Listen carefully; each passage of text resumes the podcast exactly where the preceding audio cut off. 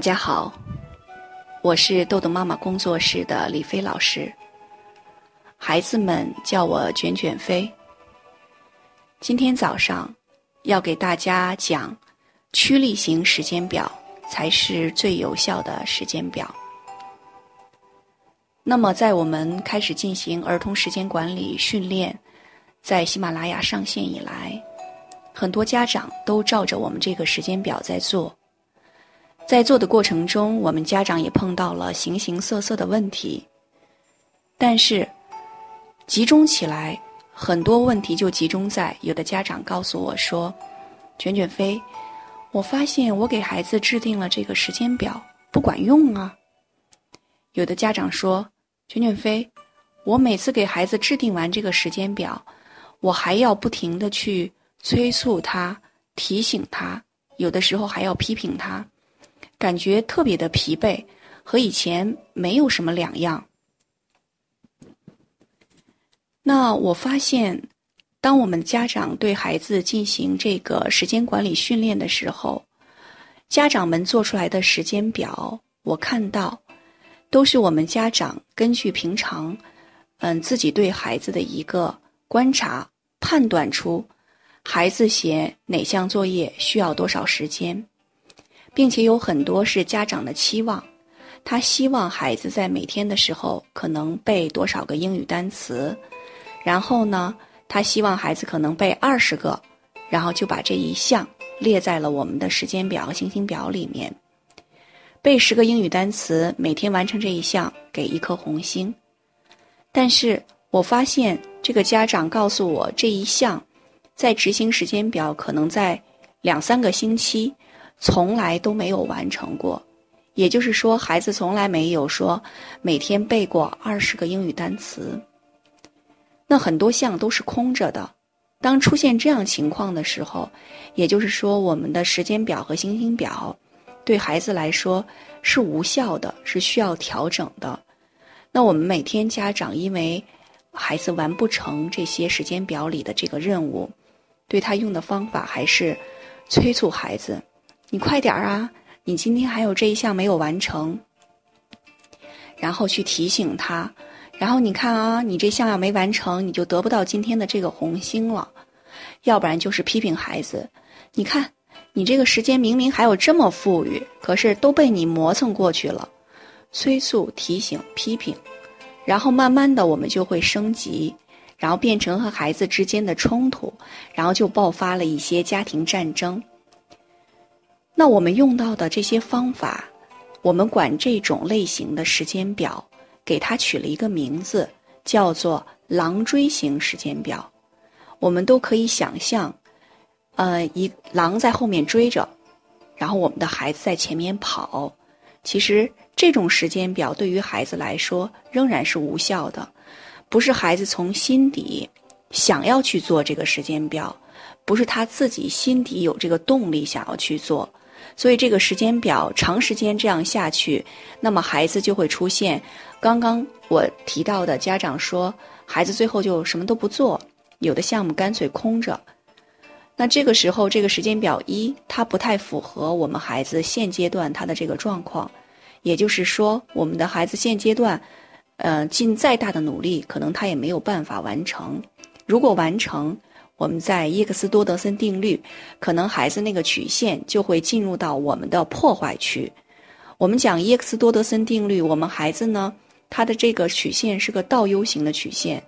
如果我们给予他合适的这种，他的动机水平合适、适中，那么孩子就会发挥他最高的一个成效。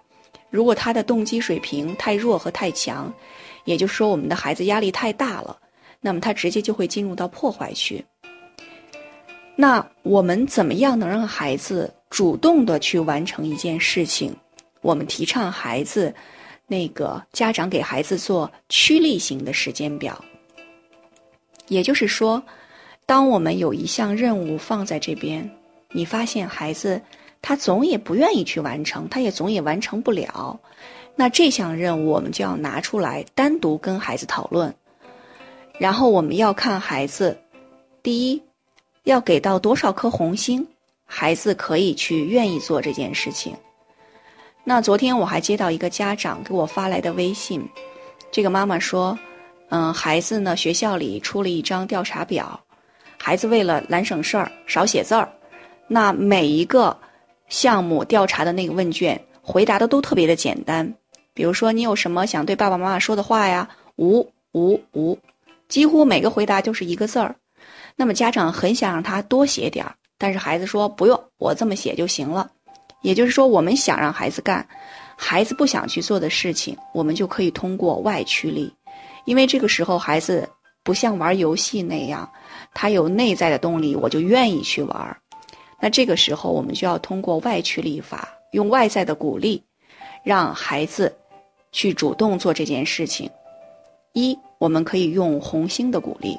现在我们用了时间表、星星表。那在这个时候呢，我们就可以把红星的鼓励加上，跟孩子去约定，那么做这一项作业，我们要多加十颗红星、二十颗红星，可以根据每个加红星数量的不一样，来制定合适的标准。但是注意的是，一定要跟孩子商讨。如果孩子觉得这么多红星他可以完成，那就是让依照孩子的红星数量来制定。那么，如果制定了这么多红星，孩子还不愿意去做，那注意，我们就要调整我们的任务难度。这个在呃稍后我会给大家讲，就是以后的我会给大家做详细的介绍，怎么去调整我们这个任务量。那这个通过外驱力，那孩子就会主动的愿意去做这件事。我们有以前有一个妈妈，我觉得她很有智慧。他学习到了时间管理的方法，把这个驱力法运用在各项事务中。这个妈妈跟我说呢，她的孩子呢每天放学回来，她很想了解孩子在学校里发生的事情，可是每次孩子都不愿意说。每次妈妈一问他说：“今天在学校里怎么样啊？发生了什么事儿啊？”然后孩子就会说：“挺好的，都挺好的。”然后妈妈想多问一点儿，孩子都不愿意去说。然后学习到驱力法之后呢，妈妈想到了一个最适合他孩子的一个好用的方法，因为每天去接孩子放学的时候呢，他都会给孩子带一点吃的。然后呢，呃，孩子放学之后会饿，然后直接就给孩子吃的了。那孩子最喜欢吃巧克力，然后这个妈妈呢就跟孩子约定，以后每天放学回家，在路上的时候跟妈妈说一件学校里发生的事情。具体的描述出来，然后呢，一件事情一块巧克力，每天他给孩子都会带三块巧克力，所以每天呢，他都会收到孩子跟他特别详述、详细描述的在学校里发生的三件事情。所以，这个就是我们驱力法的一个妙用。那也希望我们的各位家长在制定我们的时间表、星星表、礼物表的时候。我们也要运用驱力法，那现在大家就可以去回顾一下，我们制定的时间表、行星表还有礼物表是不是驱力型的？我们难道嗯，在跟孩子进行儿童时间管理训练的时候，我们运用的是不是还是以前的狼追型的那种方法？好，那今天为大家介绍了驱力型的一个方法。怎么样让孩子去主动做事？